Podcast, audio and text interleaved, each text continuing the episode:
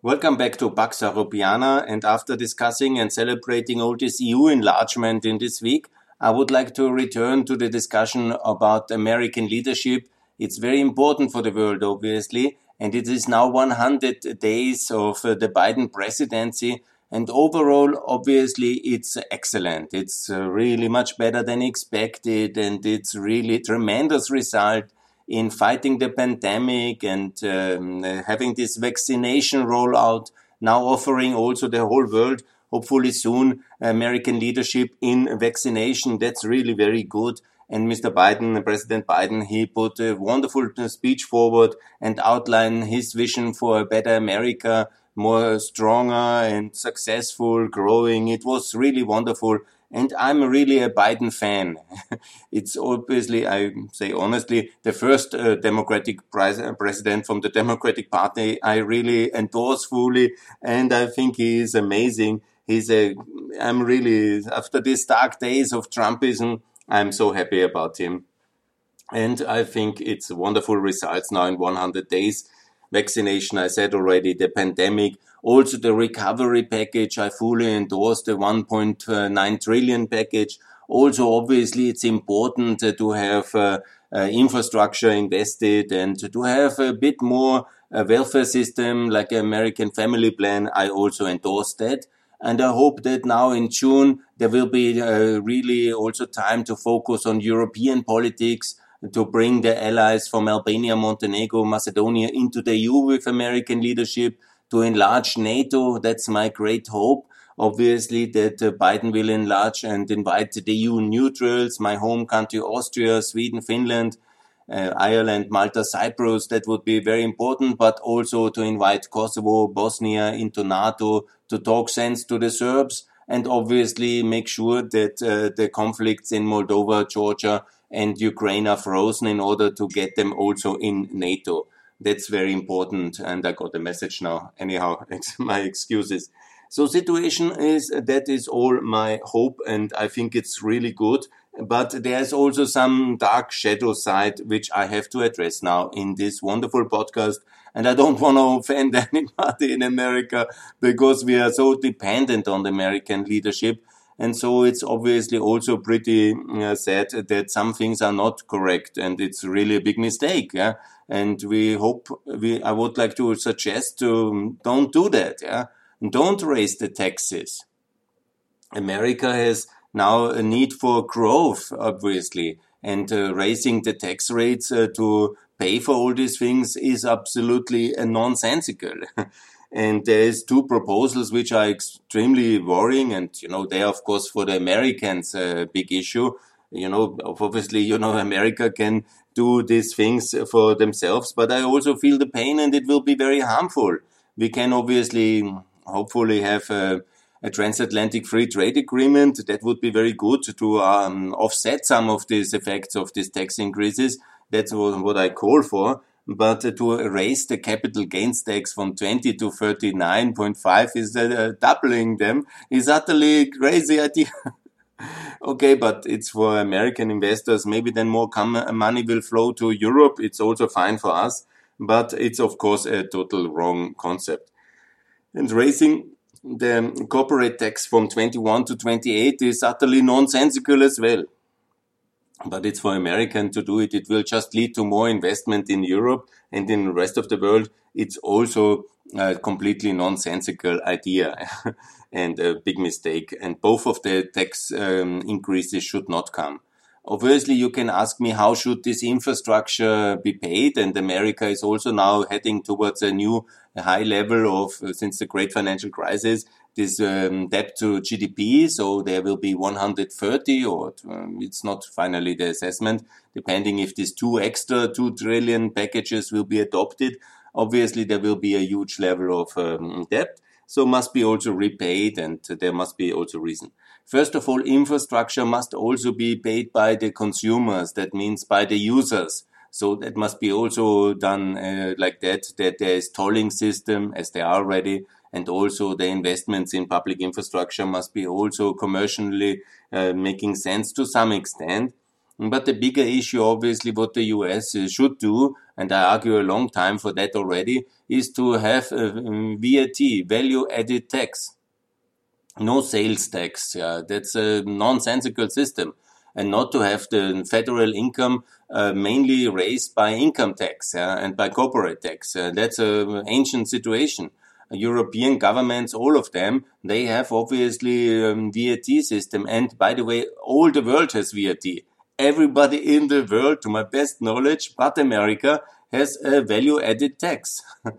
by the way, America come to modernity, introduce value added tax, EU style. There is certainly some uh, people will be supporting you. It's not so complicated, yeah. And this sales tax, it's a nonsensical system and no state sales tax, but a national VAT system like it should be.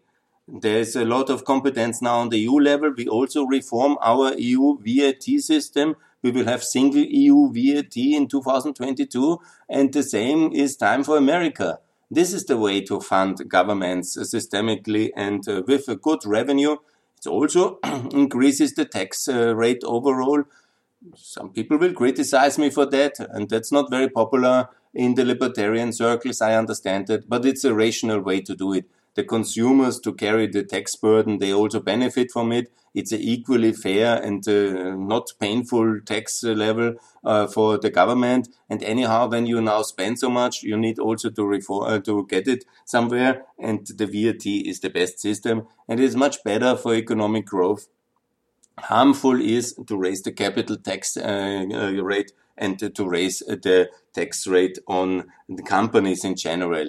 You can tax your rich if you ideologically want it with higher corporate tax, uh, taxes, uh, you know, uh, income taxes that, you know, every country can obviously decide itself. And anyhow, your progressivity start, kicks in very high at the super rich people with half a million of yearly income. That's um, you can also maybe uh, reduce uh, the kick-in rates uh, for the brackets if you want to raise the taxes on the rich people. But uh, doing it via the corporate tax or the capital gains tax is utterly economically destructive, value destructive. Listen to some of your investors you don't want to destroy the American job and uh, growth machine with such harmful taxation schemes. That is very bad. Go to VAT, very good. And uh, if you want really some eat the rich kind of populism, as the Democrats seem to want, then you have to increase obviously the highest tax rate uh, go to 50% uh, in the income tax if you like. I'm obviously against that. I'm for the flat tax for America as well. But you know, if that's the majority now and you want to tax the rich, tax them in the income tax bracket, but don't tax them on uh, the corporate taxation level. So I think I was very clear and I hope you nobody is offended because we need America and I love America and bravo President Biden, enlarge NATO, do the geostrategic thing by the way, I was against Afghanistan withdrawal. We will anyhow come back very soon again because we cannot leave that country to the extremists and the Taliban. But you know, okay, it's a mixed picture, but overall it's fantastic. Now let's do the free trade agreement with America, obviously EU America. That is very good. And let's do all the structural things to contain Russia. We are your friends, your partner. And so we also don't want to be critical towards uh, President Biden because we are so dependent on him. And it's obviously very sad when he has such uh, bad ideas like increasing taxes and uh, the wrong taxes. You know, capital gains must be at 20, uh, corporate tax at 21, and you can do other things. That is really for your own country to decide. Obviously, everybody does it itself, but not on this uh, value creation taxes that would be very harmful. So let's come to a bigger of a bitter picture because I follow also this debate about American extremists, I would call them, yeah, tax extremists, to have the idea to impose a global minimum tax rate on the world, on Europe. I mean, that's really very disturbing news which reached me now. You can see the article um, Bloomberg tax. The idea of some to impose a 21 corporation tax on the world, basically. America imposes that tax on the world. You know, I'm very much for American interventions uh, against dictatorships, so I have no problem with American leadership. I was for the first Iraq war, for the second Iraq war, uh, for the Kosovo intervention, for the Bosnian intervention. I was very much now for the help uh, to secure Ukraine and so on and so on. I was for the Syrian intervention, which America didn't do. I was for the Libyan intervention. I'm very much pro-American, 100%, and I'm pro-American world even when I for Pax Europiana, meaning we should also do more for a secure and prosperous world. But what is not possible is that America imposes a minimum tax on the world. I mean, what is this? Uh, this is certainly not going to happen. In Europe, uh, the countries need to compete. Uh, we have to recover from communism. We have to grow. we cannot put American tax level of 21 uh, towards all countries. Yeah? This is impossible. Certainly it will not happen. Certainly not the Irish, not the Cypriots, uh, not uh, the um, uh, uh, Hungarians who have 9% taxation, 12% in Ireland, 12.5, 12.5 as well in uh, Cyprus, but also the Czech Republic with 19%, uh, but they have now also 15% flat tax. for some super rich people, about 70,000 yearly income, they impose 23%. Yes, you know, there's different levels. Yeah? And although the Baltic countries have uh, various forms of uh, lower taxation, competitive systems, and the Eastern Europeans need that, obviously. We all need lower taxes in Europe. We are certainly not going to have uh, imposed by America a 21% global minimum tax. Not on, you can do that for your own companies. If you want to do that for Facebook, if you have a problem with Facebook and Amazon not paying enough taxes, tax the hell out of them in America. But certainly, and I repeat it, certainly, yeah, there will be a veto in the EU Council against all these things from the lower competitive countries. That will be certainly from Bulgaria, from Romania, also from the Czech Republic, from Hungary, and I'm sure. And if Kurz doesn't do that, yeah. Anyhow, let's not go into, but it's absolutely, absolutely unacceptable to impose a global minimum tax on the European continent by America. And uh, this is, would be outrageous. There will be no support for this, for sure, from anybody. And be sure, if you abuse the OECD for a high tax cartel via this, yeah, it's also the end of the OECD. Yeah? There will be the first ones to leave that organization if that's the American policy and there will be no happiness in European transatlantic trans, uh, relations. If that's the way, a kind of uh, failed European social democratic uh, system imposed via America on the rest of the world, that was very harmful idea. It has a lot of dynamite in terms of our institutional relations. Yeah? And this is really, really very bad and it will certainly not fly. That's absolutely for sure. So let's be very clear on that one. The article was there. It seems that some extremists on the high tech side uh, seem to abuse the OECD for that purposes. Obviously, what we need to do, and that's the most important priority now, is to enlarge the OECD to bring more countries, all European countries in, especially the lower tax countries like Romania, like Bulgaria, like Cyprus, and like Croatia, they all have to join in order to make sure that no kind of, uh, and luckily there is no majority rule in the OECD. There must be unanimous voting uh, on such issues. And obviously they will all oppose it. Yeah. Okay, and if you then don't take these countries, as they have now not been included, and then Mr. Cormann will also not take uh, the lower tax countries from Eastern European because of their tax policy, and then obviously let's build up a new organization. I mean, if that's the policy that um, the America is abusing, abusing OECD for imposing high taxation on the world, it will be obviously totally wrong, and that will be the long, medium term end of the OECD. There is no doubt about it. And then BRICS will come up stronger, and more people will join that network. I'm sure the Russians will be very pleased already. And that's exactly the danger here we should first uh, think strategically what we need OECD for. We needed to compete against BRICS and obviously get Brazil in and obviously get uh, India in and obviously get South Africa in and make sure they leave BRICS. But no, Do you want to abuse it for a German failed social democracy kind of system, which they have now 14% uh, in opinion polls? And then this uh, OECD is uh, the platform to maneuver to impose a 21% minimum tax on the world by American threats and French German tax cartels. I mean, please, we have really bigger fish to fry than this. We have this confrontation with Russia and with China. We have uh, big issues in the world with, after Corona crisis. And then this ideologically driven high taxism must be then imposed on the world uh, via the OECD. And that is certainly not going to fly. And that would be a big disaster for the world.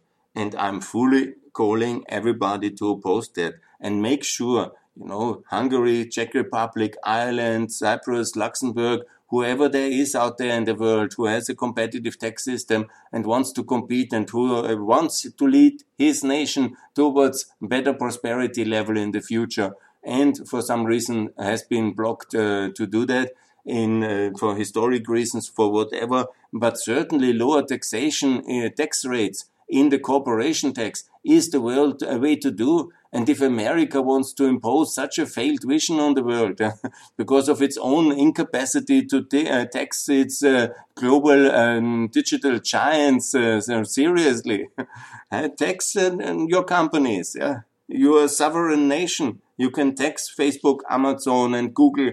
And if you cannot do it, please, it's not the way to impose this on the Europeans and it's certainly not gonna fly. So that's obviously a big shocking uh, thing that uh, there is this plan. I found this Bloomberg tax article. Also, if you're in detail interested, you can follow this debate on this Bloomberg. It's very good uh, report. I saw it today. It's uh, my recommendation for anybody to follow this this um, it's called EU countries bulk at accepting 21 global minimum tax, uh, and it's uh, Hamza Ali. Uh, interestingly enough, uh, he is not from Albania, but okay, senior reporter on international tax and Bloomberg tax. Uh, that's the daily tax report. I recommend to follow that, and obviously that is uh, not going to happen. And it would be also from anybody in the European Commission and I know some people wanted since a long time. Also in 2000, uh, when I was there, uh, they had a lot of debates about it. But you know that is certainly not going to happen. That certainly has to be vetoed in the EU Council, and that certainly would be a major crisis in the coalition if that is the official line which the Commission President or the President of the EU Council would uh, dare to go. I think that's a red line for most of the competitive countries in the European Union. And that's absolutely for sure. Also, when you see already the reactions from uh, Ireland, from uh, from uh, the Czech Republic, from Hungary are quoted in this article, and that would be outrageous thing to even consider. It's uh, it's a scandalous thing. On the contrary, what we need to do is now in the corona crisis, uh, of course, you know, you need to cut the income taxes and the corporate taxes. Austria needs a 15% flat tax system. Absolutely, right now, give the people purchasing power back again and also have economic growth stimulated again. That all these shocks uh, now from the last years, they can be absorbed and then there can be growth again. And growth will then also reduce uh, the debt burden systematically. So it's absolutely what Slovenia also needs a 15% flat tax system now to cut uh, that system as well. Also, Poland needs this, and also Lithuania for these mid-income countries now in the league between 15,000 uh, GDP uh, dollar per capita like Poland and 26 like Slovenia.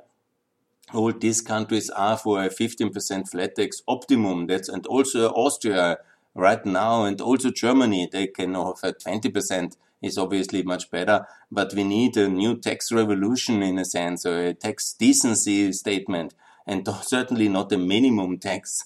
I mean, of 21% on all corporations globally. I mean, that would be like shooting yourself into the knee in the most difficult economic circumstances right now. This would be like a massive global break on growth. This is, uh, even worse than the Austrian obstructionism against Mercosur, which is already a big, um, big crazy thing to do, but it is out, outrageous. What I, and I'm deeply disappointed that America is, uh, you know, you can really, America can tax their own companies and their own citizens, even globally, whatever they want, you know. Ultimately, that's not my business and that's not us Europeans.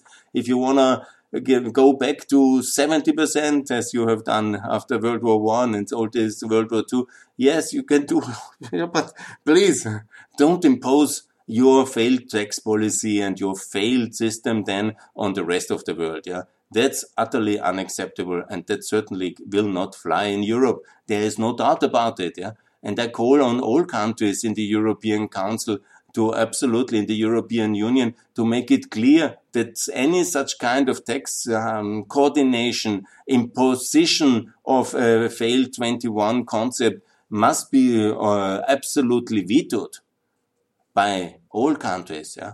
And will certainly, we have this debate in 20 years, there will be certainly not happening.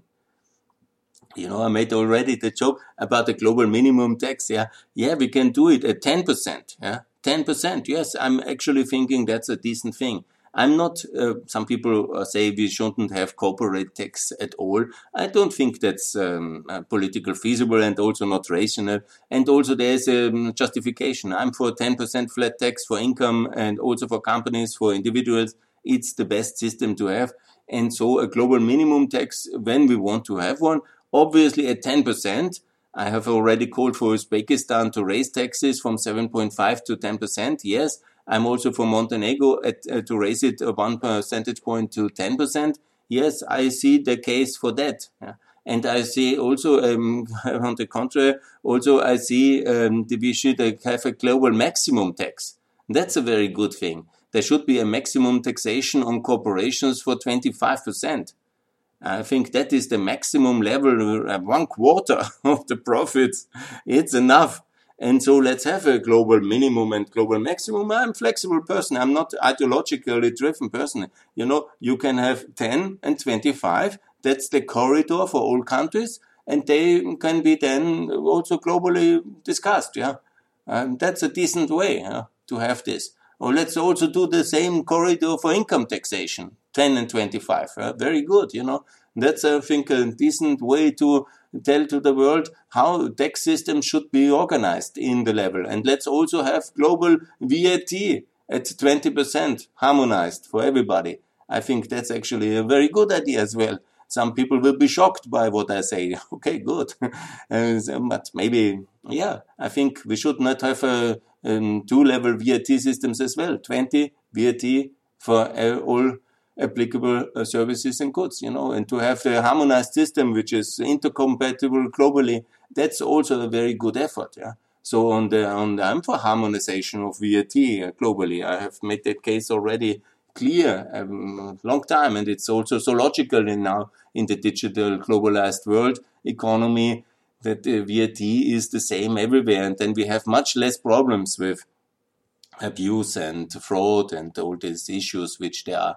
So global VAT, 20%, fine for me. Absolutely. Yeah. This is the way there should be efforts done. And also to have a global minimum taxation. I'm not, you know, if that's the wish of the political powerful, yes, but at 10%. and the global maximum tax at 25%. And let's also, in one way, also do it then for income tax. Yeah?